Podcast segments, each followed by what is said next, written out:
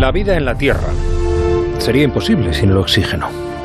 O, al menos la vida tal y como la conocemos. Hace un par de semanas ya le contábamos eh, que los animales no pudieron evolucionar hasta que hubo suficiente oxígeno en la atmósfera. Y hoy vamos a hablar del origen de todo el oxígeno de la Tierra. Todo. La fotosíntesis. Aparici, don Alberto, buenas noches. Muy buenas noches, Juanra. Viene eh, con su bata de científico, porque los científicos tienen bata, Claro. y, y lleva un boli aquí, un cartelito que pone Señor Aparici. Eh, Exactamente pone Mr. Aparici, porque es internacional. A, a ver si lo básico lo tengo claro. La fotosíntesis consiste en eh, extraer CO2, coger CO2 Hmm. y convertirlo en oxígeno, ¿no? Bueno, eh, sí, pero cuidado, porque Siempre, siempre me haces lo mismo. Me- me- Es que- Pones preguntas trampa en el guion. es que, es, que es, es interesante una cosa que se sabe poco, que es que hay al menos seis formas diferentes de fotosíntesis, que significa literalmente, y luego hablaremos un poquito más de esto, fabricar tu propio cuerpo usando la luz.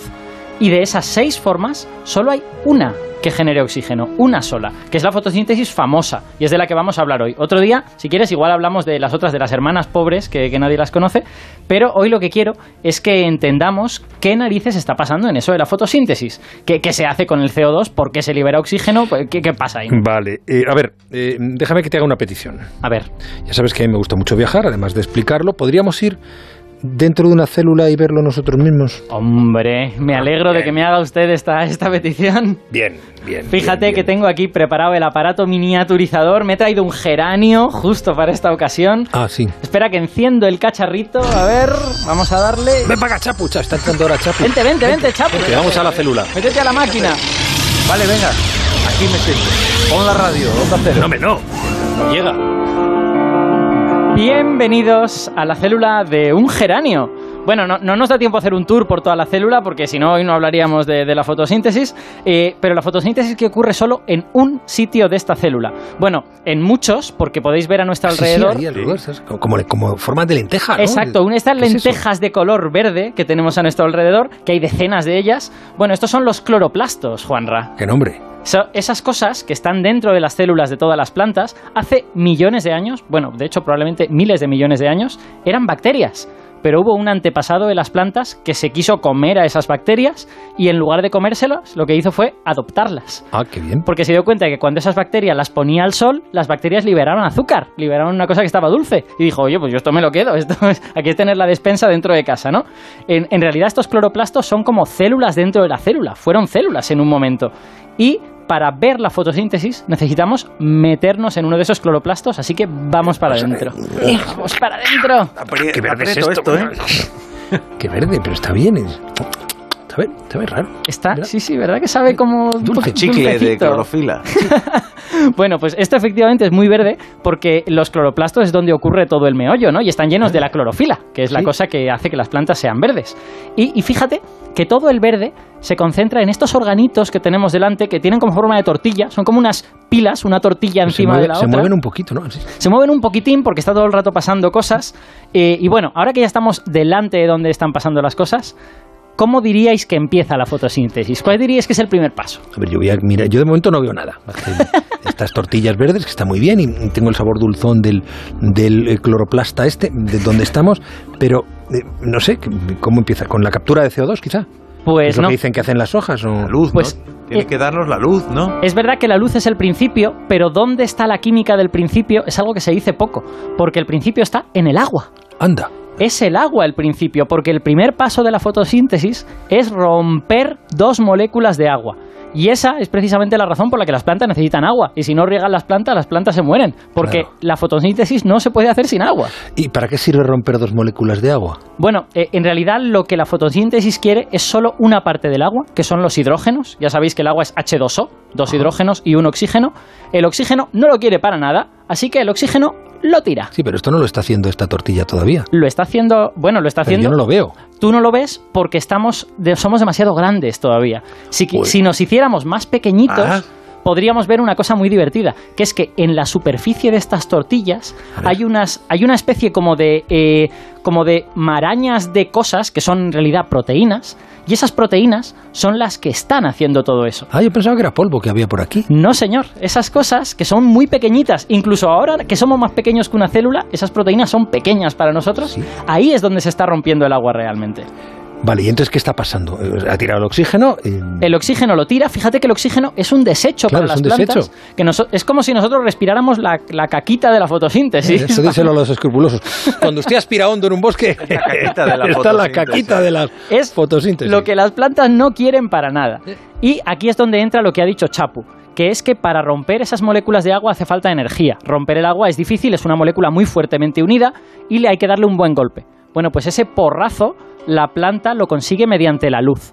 Toda esta clorofila que tenemos alrededor y que hace esto tan verde, en realidad es una antena gigantesca. La clorofila sirve para que llegue la luz y la clorofila se la come se come toda la luz menos la verde, por eso es de color verde. Que si siguiéramos aquí es como si nos cayera un rayo. Mm. Es, eh, bueno, sería así si no fuese porque está continuamente disipando esa energía. Esa energía la está utilizando en hacer la fotosíntesis, si no, efectivamente se acumularía y aquí haría un calor rápidamente muy grande. Vale, ¿y qué hace con esos H2, con esos dos hidrógenos? Bueno, pues en realidad lo que más le interesa de esos, de esos hidrógenos son los electrones de los hidrógenos. Ya sabéis que un hidrógeno es un y un electrón alrededor, solo tiene un electrón Sencillito. cada uno. Sí, exacto, es el átomo más sencillo, ¿no?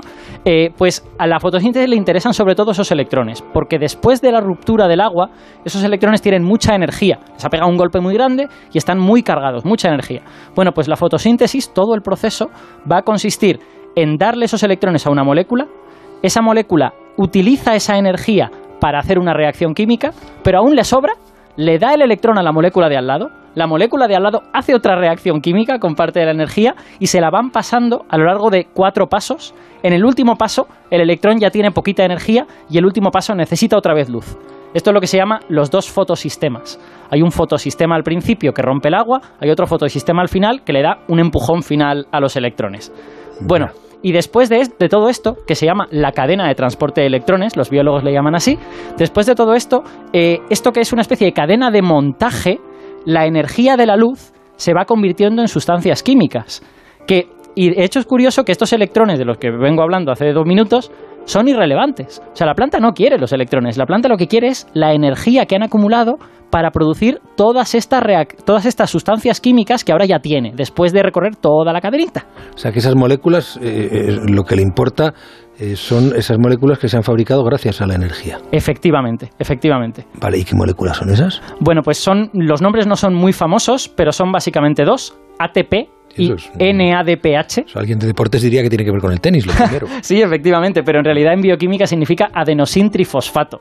Bien. Es un, es un, bueno, si os suena la genética, en genética hay cuatro letras y una de ellas es la adenina. Adenina. Bueno, pues el adenosin es una adenina con tres ácidos fosfóricos colgando de ella. Y esos tres ácidos fosfóricos son muy importantes porque acumulan energía son, en realidad el ATP es la gasolina de la célula, porque tú coges un ATP, le arrancas un ácido fosfórico y aquello suelta energía, es como si soltara un chispazo, ¿no? Entonces, las proteínas de la célula lo que hacen es coger este ATP que se ha producido en la fotosíntesis y lo utilizan para moverse ellas, lo utilizan como fuente de energía para hacer todo lo que tienen que hacer. Así que realmente la, fotosíntesis está creando la gasolina con la que la célula está funcionando. Eh, pero no nos has hablado todavía del CO2. No, todavía no, porque curiosamente, aunque es una parte muy importante y muy conocida, es la parte que no depende de la luz y es el último paso de la fotosíntesis. El último. Todo, el primer paso es el agua, luego toda esta cadena en la que creamos el ATP y creamos todo esto, pero el CO2 entra en juego utilizando esta otra proteína que os he dicho y que el nombre ya es más complicado, el NADPH. Pues este NADPH es cogido por una proteína muy importante, es una proteína que se llama rubisco, que en realidad es una, es una, es una abreviatura, un nombre muy largo que a mí me parece muy divertido, pero bueno, rubisco, y rubisco hace magia con todo esto. Y espérate, porque vienen dos moléculas por ahí en forma de señales horarias de las 10 de la noche. Ok. Vamos a dejarlas en blanco porque son muy sensibles y después seguimos con, ese proceso en virtud del cual las plantas aspiran el CO2 y nos devuelven el oxígeno.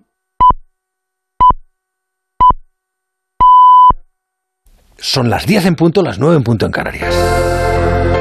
Estamos en la brújula, respirando respirando radio y aprendiendo, yo me he tenido que salir un rato, pero ya he vuelto, eh, aprendiendo gracias al viaje introspectivo que hemos hecho en la vida secreta de las plantas, nos hemos metido en un cloroplasto y, y estábamos viendo cómo funciona la fotosíntesis. Estábamos en el proceso final, cuando el, el CO2 se transforma en lo que podemos respirar. Exacto.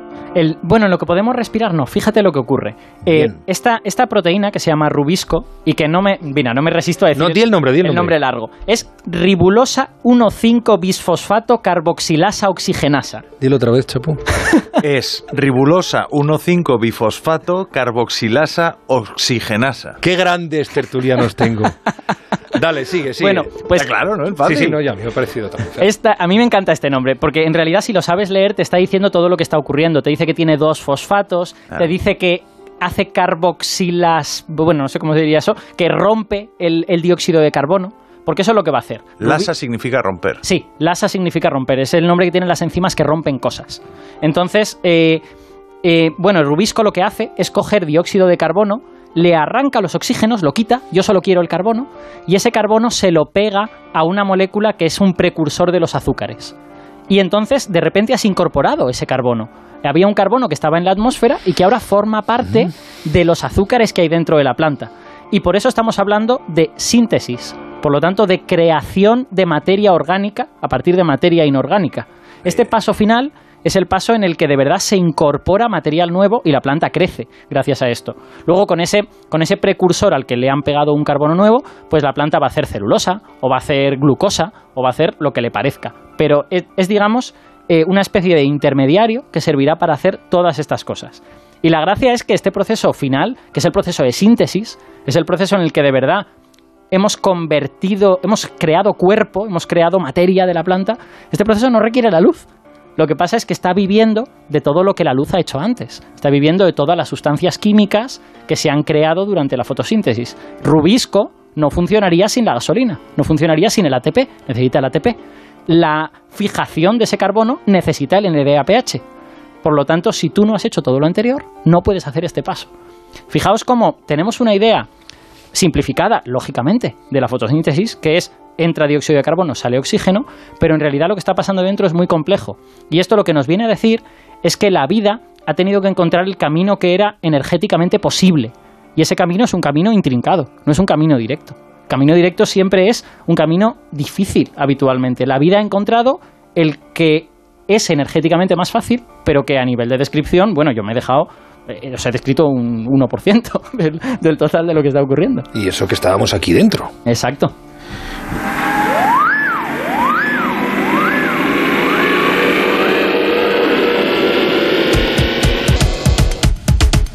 Ya, ya. No hay un bar por aquí dentro del cataplasto para echar un cafelito. Otro día, Caparici ya, que tiene gran poder de contar, sí. yo le reto a que nos cuente el ciclo de Krebs. Hombre, el ciclo de la respiración, ¿no? Ciclo de ah, pensaba que estabais hablando de cocina.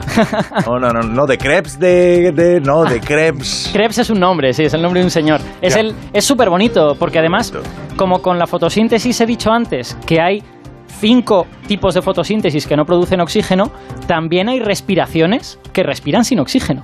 Hay bacterias que no respiran oxígeno, que respiran otras cosas, respiran hierro, respiran nitrógeno, respiran... Lo que pasa es que todos esos metabolismos alternativos, que creemos que son mucho más antiguos que el del oxígeno, son menos energéticos, funcionan peor. Entonces, en cuanto se creó el metabolismo del oxígeno, todas esas bacterias se convirtieron en las segundonas, pobrecitas, ¿no? John Muller, buenas noches. Hola, buenas noches, Juanra. ¿A que todo esto no lo sabías tú? Eh, alguna cosa sí, pero la mayoría no tan pillo. bien presentado como lo ha hecho a París y no. No le pillo Qué bien habéis ido en esa nave, ¿no? Hombre, Sí, está de maravilla. Tú que eres tipo curioso, te hubiera, te hubiera encantado. Sí. La tenemos perdida de clorofila. La voy a llevar a, a darle al tren de lavado porque, vamos. Sí, La hemos tenemos. puesto. Yo lo del cloroplasto me quedó, me impactó. Sí, es, es- Es- muy, es muy curioso. Y luego las tortillas de dentro tienen buen aspecto. Las tortillas se llaman tilacoides. No he querido decir más nombrecitos porque ya hay muchos nombrecitos en esta historia, pero... Eh, Pedro Narváez, buenas noches.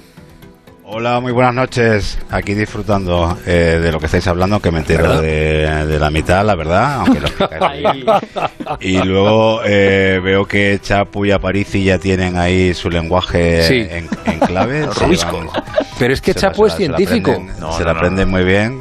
Coño, tú estudiaste Bueno, farmacia, que ¿no? de- Bueno, Cha- de ahí a Chapo- científico Chapo es hay que- un largo camino. Chapu es que, es, que, es que es de todo. Chapu, la verdad es que nos sorprende cada día con una cosa Sí, nueva. le tengo muy bien. Muchas cosas Entonces, todas ahí mal hechas. se- se- se- hombre, claro. Y se, se establece una relación ahí muy, muy, inte- muy interesante entre Chapu y Simbiótica, Aparici. simbiótica, ¿no? Eh, el tercer país, eh, Karina Saint Borgo, buenas noches. Muy buenas noches, Juan Ramón. ¿Cómo estás? Buenas noches a todos.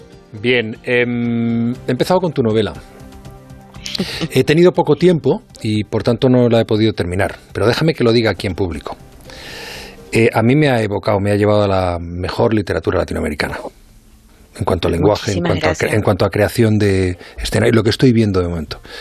Eh, pero en fin, mm, que- espero que me lo permitan los oyentes, pues la segunda novela de Karina y es una delicia. El tercer Muchas país. gracias, Juan Ramón. Eh, ya está, ya, no te voy a hacer más promo, ¿eh? No, no, no, hay que... fe- Hay que me Pero parece, algún me día- parece lo correcto. Pero algún día tienes que venir. Pero lo que sí voy a hacer cuando termine de leerla es traerte mm, para que hables de ella. Hombre, será un gustazo, la verdad, será todo un gusto. O sea que, que en fin. Bueno, pues eh, John Muller, Pedro Narváez, Karina Said Borgo, Chapua Paolaza. Eh, y Aparici, si quieres quedarte, mm, te quedas. Pero no sé yo si. Hoy los temas que tenemos sobre la mesa, pues no son muy eh, científicos. No sé, pero No te- no te pu- puedes creas. sentarte. Hombre, sí. sí, podemos ver, eh, se, se le puede sacar a todo punta científica, ¿no? El, eh, Cuándo saltan chispas, en qué momento, Claro. eh, em, eh, en qué medida la proximidad contribuye o no a la, a la creación de determinados eh, factores que afectan al desarrollo de una determinada enfermedad. eh, em, los- el significado de los combates desde el punto de vista científico, eh, em, el rigor académico, yo qué sé. Y, el canalleo es cien- científico también. Así que vas a traer hoy al canallo. Bueno, si te lo digo ya se rompe la magia. Vamos a hablar del concierto No. en Barcelona. Coño, pero, pero No, te- ¿para no, eres un hombre de si palabras. ¿Por qué me ¿para qué me lo empiezas a sanchear? Nada más. ¡Sanchear!